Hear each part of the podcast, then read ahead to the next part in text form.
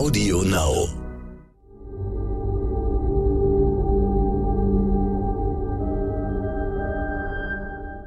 Es ist Dienstag, der 12. April. Hallo und herzlich willkommen zum Stern-Podcast Ukraine die Lage mit Kalle Masala, dem Militärexperten und Politikprofessor von der Bundeswehr-Universität München und mit mir Stefan Schmitz aus dem Hauptstadtbüro von Stern und Kapital.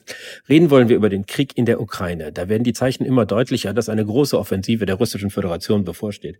Herr Masala, was glauben Sie? Wie viel Zeit bleibt der Ukraine noch, sich darauf vorzubereiten? Das ist schwer zu sagen, weil natürlich diese äh, angekündigte russische Offensive nicht nur davon abhängt, dass Russland seine Truppen äh, umgruppiert und genügend Material und Personal in die Ukraine schafft, sondern da spielen auch Fragen wie Wetterbedingungen eine Rolle. Aber wenn man das jetzt mal sozusagen alles außer Acht lässt, dann sieht es so aus, als ob die russische Verstärkung äh, und Umgruppierung äh, bald abgeschlossen sein wird. Und dann ist es eine politische Frage, wann diese Großoffensive beginnt. Aber ich denke, länger als eine Woche wird es nicht dauern bis wir sehen werden, dass diese äh, angekündigte russische Großoffensive dann in der Tat in der Ukraine vollzogen wird. Den Oberbefehl über die russischen Truppen in der Ukraine hat jetzt ein General übernommen, den Kenner aus Syrien können, der heißt Alexander Dvornikov, gilt als Schlechter von Syrien, der Mann, der in Aleppo furchtbaren Schrecken verbreitet hat. Ist das irgendwie ein Hinweis darauf, wie sich die Kriegführung der Russen nochmal verändern könnte? Also es ist ein Hinweis darauf, wie sich die Kriegsführung verändern könnte, aber nicht äh, der Gestalt, wie viele glauben. Weil Dvornikow, der Kommandeur des südlichen Militärbezirks, ist äh, jetzt sozusagen an die Spitze einer vereinheitlichten Kommandostruktur gestellt worden, die die Russen bislang in diesem Konflikt noch nicht hatten. Und Dvornikow ist bekannt aus Syrien, aber wir sehen ja schon seit Wochen, dass die russischen Kräfte auch ohne Dvornikow bereits Syrien oder Tschetschenien ähnliche Operationen in der Ukraine äh, durchführen. Also von daher steht Dvornikow jetzt nicht für eine weitere Brutalisierung des Krieges, weil dieser Krieg schon brutalisiert genug ist. Aber er steht für den Versuch, hier mit einer einheitlichen Kommandostruktur einen durchschlagenden militärischen Erfolg zu erzielen. Ob er ihm das gelingt, ist eine offene Frage, weil eine Vereinheitlichung der Kommandostruktur heißt noch lange nicht, dass die russischen Probleme mit Logistik, Material und Personal dadurch gelöst werden. Wir haben ja auch in den vergangenen Wochen gesehen, dass die Russen große Probleme haben, mit ihren konventionellen Streitkräften zum Erfolg zu gelangen. Nun gibt es immer mehr Hinweise darauf, dass sie auch bereit sein könnten, Chemiewaffen einzusetzen. Die ziemlich verzweifelten Verteidiger von Mariupol werfen ihnen vor, das bereits getan zu haben. Was würde der Einsatz von chemischen Waffen verändern? Also der Einsatz von chemischen Waffen würde zumindest in den NATO-Staaten die gesellschaftliche Diskussion verändern, weil ich glaube, dass der Druck auf die Regierungen dann doch zu einem aktiven Eingreifen der NATO zu kommen, einfach größer werden würde. Und wir wissen nicht, wie sich das auf entsprechende Regierungen auswirken würde. Noch steht die NATO zu ihrer Politik, sich auf keinen Fall in diesen Konflikt hineinziehen zu lassen. Aber auf der anderen Seite hat Biden ja den Einsatz von Giftgas als eine rote Linie definiert. Wobei wir nicht wissen, was äh, er meint mit möglichen Gegenreaktionen der Vereinigten Staaten oder der NATO. Aber es würde die gesellschaftliche Diskussion verändern, der Druck würde höher und es würden möglicherweise einige Regierungen dann unter diesem Druck anfangen, über potenzielle Möglichkeiten der NATO in diesen Konflikt einzugreifen, nachzudenken. Ist denn nicht schon jetzt zu erkennen, dass die äh, Bereitschaft auf westlicher Seite abnimmt, sich von Putin vorschreiben zu lassen, inwiefern die Ukraine unterstützt werden kann und was von ihm als aktive Teilnahme an dem Konflikt angesehen wird? Ja, das ist erkennbar und wir sehen das ja an der Diskussion um schwere Waffenlieferungen, um mögliche Ausbildung ukrainischer Soldaten an westlichen Systemen in NATO-Mitgliedstaaten. Also ich erwähne da Litauen und die Vereinigten Staaten und ich glaube auch Großbritannien. Also diese Bereitschaft sinkt äh, von Tag zu Tag. Auf der anderen Seite kann ich mich nur wiederholen, was ich schon des Öfteren hier in diesem Podcast gesagt habe. Letzten Endes haben wir es nicht in der Hand, was äh, Putin als eine eskalatorische Maßnahme seitens der NATO oder NATO-Mitglieder definiert. Ähm, er hat damit ja schon sehr früh angefangen in diesem Konflikt, schon als wir, also die NATO-Staaten, nur Panzerabwehrraketen äh, geliefert haben. Ähm, wir haben es einfach nicht in der Hand, äh, wie Putin auf mögliche Schritte von NATO-Mitgliedern reagiert. Nun hat ja der russische Außenminister deutlich gemacht, dass es keine Feuerpause geben wird, während Verhandlungen geführt wird. Man könne zwar weiter verhandeln, aber das würde auf dem Schlachtfeld erstmal nichts ändern. Und es gibt auch viele andere Experten, die sagen, letzten Endes äh, haben wir eine Situation erreicht, in der dieser Konflikt nur noch militärisch gelöst werden kann. Es ist keine Option mehr, dass man verhandelt und zu einem schnellen Ergebnis kommt. Teilen Sie das? Ich teile das. Also die Frage, dass während Verhandlungen weiter gekämpft wird, das ist nicht überraschend. Das ist auch nicht neu. Das passiert in ganz, ganz vielen Konflikten, weil natürlich ähm, die Frage, welche Territorien hält man, zu einem Zeitpunkt der Verhandlungen, wo es um Territorialität geht, entscheidend ist. Also von daher ist diese Ankündigung, dass weiter gekämpft wird, zunächst einmal nicht neu. Der zweite Punkt, und wir haben es ja, ich glaube, Alexander Graf Lambsdorff gestern äh, hat es gesagt, dieser Konflikt kann nur militärisch gewonnen werden. Äh, Borrell hat es vorgestern gesagt. Das stimmt natürlich.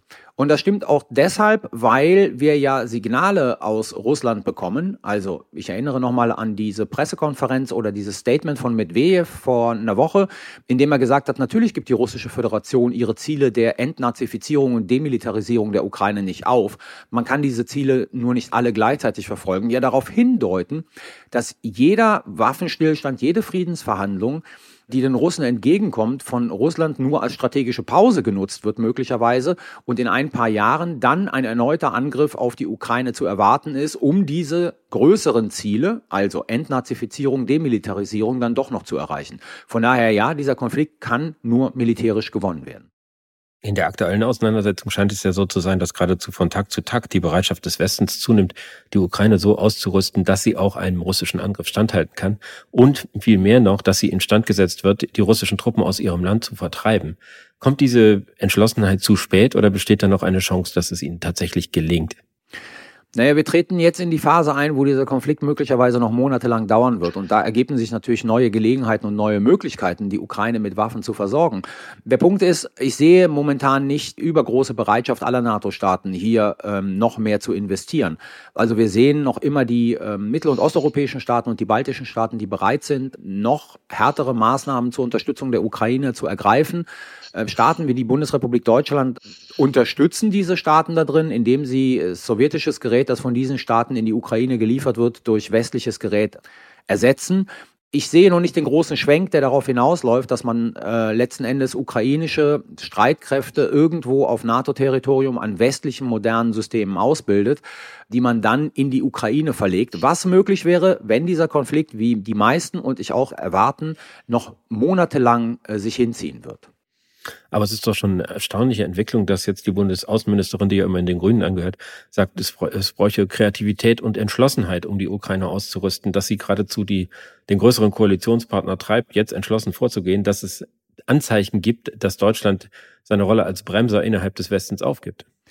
Ja, das sind Anzeichen. Aber man darf halt nicht äh, verkennen, dass äh, die SPD hier Baerbock noch nicht folgt und gestern hat ja äh, Frau Strack-Zimmermann ja auch nochmal äh, klar gemacht, dass die Ausbildung ukrainischer Soldaten an westlichen äh, Großsystemen aus ihrer Perspektive nicht durchführbar ist. Also von daher haben wir es hier mit einem Konflikt in Anführungszeichen gesetzt, äh, in der äh, Ampelkoalition zu tun, von dem wir nicht wissen, wie er sich ausspielt. Letzten Endes bestimmt Olaf Scholz die Richtlinien der Politik und damit auch die Frage, wie gehen wir mit Waffenlieferungen äh, in die Ukraine um. Erkennbar wird dann natürlich auch, dass diese Debatten nach unseren Gesetzmäßigkeiten ablaufen und damit alle Zeit brauchen. Der ukrainische Präsident Zelensky hat heute Nacht in einer Botschaft an sein Volk dem Westen vorgeworfen, dass dieses Zögern und diese Inhalte-Taktik dazu führen, dass äh, der Krieg verlängert wird und äh, seine Landsleute ihr Leben verlieren. Hat er recht mit diesem Vorwurf? Nein, er hat äh, nicht recht mit diesem Vorwurf, weil wenn wir jetzt anfangen würden, äh, Ukraine an westlichen Systemen auszubilden und diese westlichen Systeme dann irgendwann mal in die Ukraine zu verlegen und die entsprechenden Logistikketten auch äh, sicherzustellen, das wird auch noch Monate dauern. Also das ist nichts, was wir von heute auf morgen äh, bewerkstelligen können oder von heute auf übermorgen, sondern das wird Wochen und Monate dauern und während dieser Zeit wird der Krieg halt weitergehen und werden weiterhin Ukrainerinnen ihr Leben verlieren. Also von daher ist dieser Vorwurf nicht ganz berechtigt. Am 9. Mai, das sind nicht mehr vier Wochen hin, äh, feiert Russland den Sieg über das nationalsozialistische Deutschland traditionell mit großer Militärparade auf dem Roten Platz, ein wichtiges Ereignis in Russland. Muss Putin bis dahin militärische Ergebnisse erreichen, die sich als Sieg verkaufen lassen? Also ich glaube, er würde es sich wünschen. Es sieht aber nicht sehr realistisch aus. Also für die angekündigte Offensive, ähm, die wir im Osten erwarten, hat er eigentlich auch nicht genug Streitkräfte äh, vor Ort, um die Ukrainer im Prinzip äh, handstreichartig zu besiegen. Von daher, ja, ich glaube, ähm, das ist das Ziel der, der russischen Führung. Aber letzten Endes ist es mit Blick auf die Realitäten auf dem Boden eher unrealistisch, dass bis zum 9. Mai hier alles erledigt sein wird. Es sei denn, man eskaliert so hoch, dass die Ukrainer gezwungen sind zu kapitulieren. Ich danke Ihnen, Herr Massala.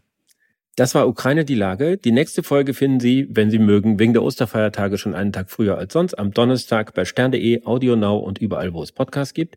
Natürlich können Sie unser Angebot auch abonnieren und wenn Sie noch mehr erfahren wollen über die aktuellen Themen des Tages, empfehle ich Ihnen den Stern-Podcast heute wichtig. Den Menschen in der Ukraine hilft die Stiftung Stern. Weitere Informationen finden Sie auf unserer Website stern.de. Vielen Dank und hoffentlich bis am Donnerstag.